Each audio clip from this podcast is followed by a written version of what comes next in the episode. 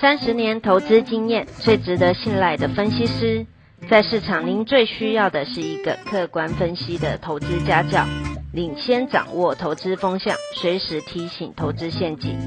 亲爱的粉丝朋友们，一定要记得要按订阅，并且开启小铃铛，才不会漏掉蔡总每一天对盘市精辟的解析哦。各位粉丝朋友，大家好，我是蔡明彰，现在是礼拜五盘后的分析。今天台北股市一度大涨了四百点以上，但受到了原物料股继续的清出浮额、整理筹码的影响，钢铁、航运领跌。那到了尾盘的时候，部分的电子像联电。也转弱，所以大盘虽然涨，是只有涨一百五十六点，收在一五八二七。这个礼拜台北股市很辛苦，周线是大跌一千四百五十八点，跌幅超过八趴。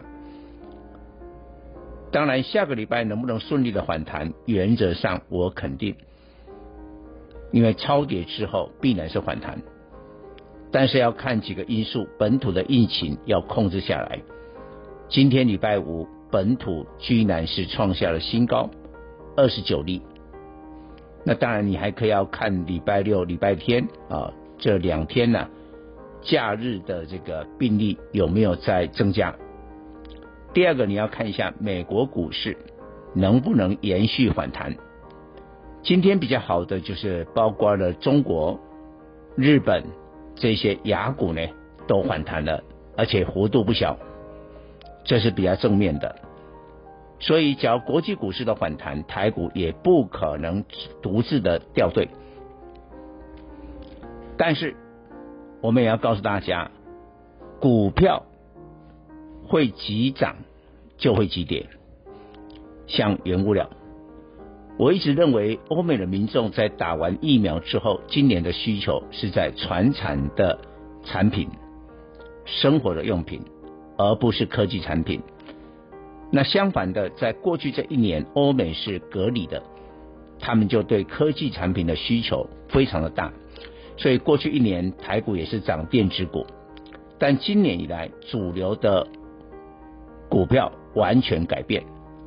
那你还是死守过去传统观念的人，今年赚不到钱，甚至呢，你都压在垫子，目前处于一个套牢的状态。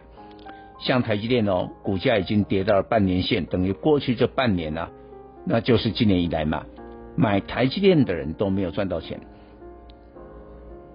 但是呢，蔡总在三个月以前，农历年之前就告诉大家，通膨来了，赶快布局景气循环股。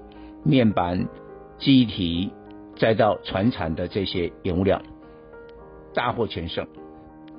当然你会质疑，哎，原物料怎么这个礼拜开始急跌了？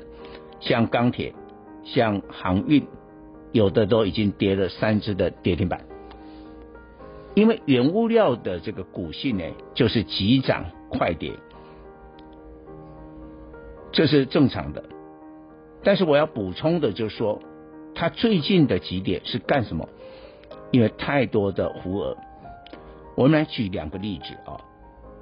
同样的货柜轮，其实万海、阳明再到长隆，第一季的 EPS 都差不多，都六块到七块多，差异不大，价位也不会差很多。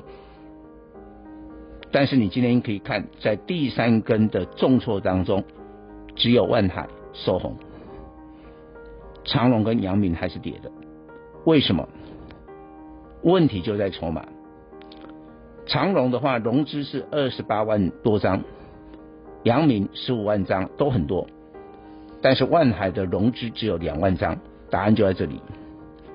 再说钢铁，这一波的标股就是中弘，但是中弘今天跌停锁住了，因为它融资有五万张。中钢虽然开出了六月盘价是开高，但是它融资十三万张，今天也跌。但是二零一五的风兴，少数的钢铁是收红，为什么？因为它的融资只有七百张，七百张这么少。所以我的结论告诉大家，不要过度悲观，但是这是考验你的判断，不要被这几天大跌的原物料给吓坏。原物料的股性就是如此。那原物料只要筹码清洗干净之后，又要恢复急速上涨的轨道。以上报告。本公司与所推荐分析之个别有价证券无不当之财务利益关系。本节目资料仅供参考，投资人应独立判断、审慎评估并自负投资风险。